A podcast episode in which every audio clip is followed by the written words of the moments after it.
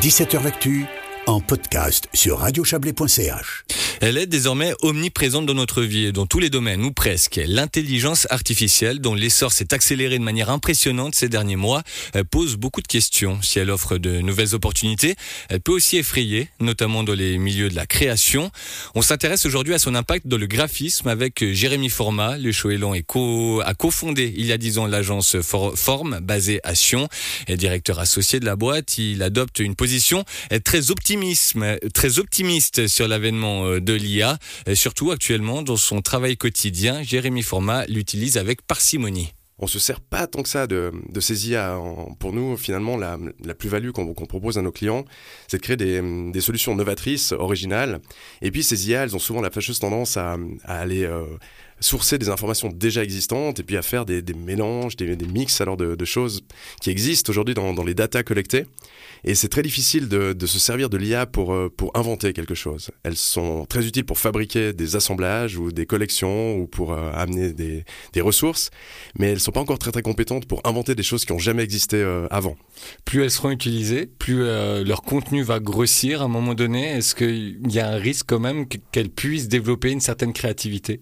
Alors, on aimerait beaucoup euh, maintenant voir des, IA qui prennent des risques, parce que le processus créatif, c'est aussi parfois de, l'accident, c'est de la prise de risque, c'est des, partis pris aussi euh, dans, les équipes.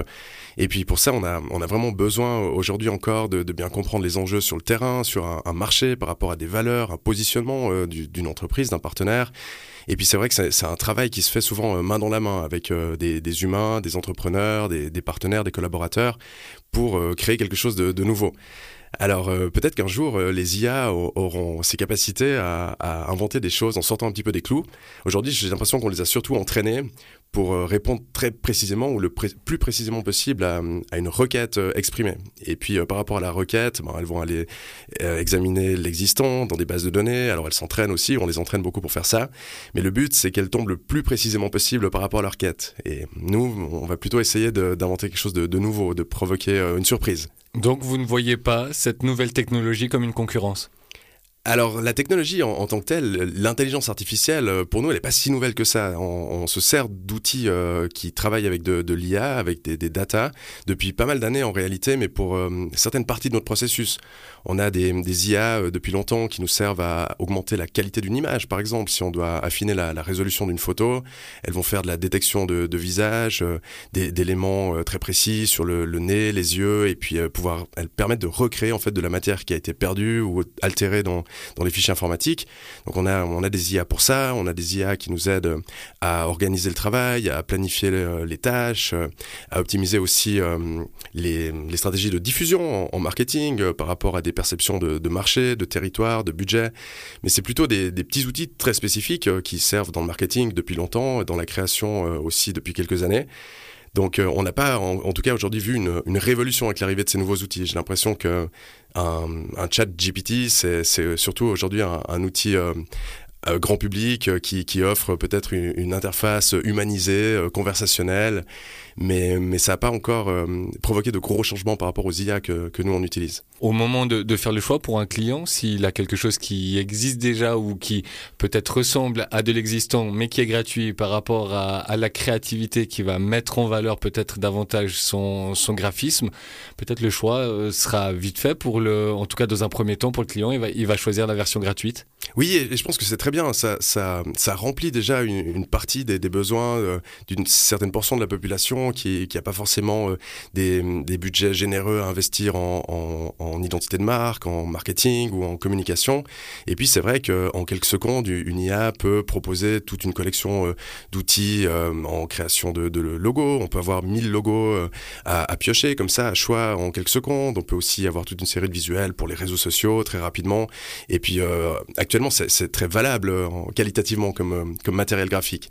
Et puis, ça peut tout à fait correspondre à, tout un tas de, personnes qui veulent peut-être aller vite et puis qui n'ont qui ont pas de, de, gros challenges, je dirais, à, résoudre en, termes de, compétitivité par rapport à un écosystème euh, plutôt agressif où il y aurait un, vrai besoin de se démarquer en termes de, communication de valeur et et d'affirmation d'une certaine euh, identité originale et, propre. Vous semblez très ouvert à cela, vous n'avez pas la peur de la concurrence, de, perdre des clients qui, qui feraient ce choix?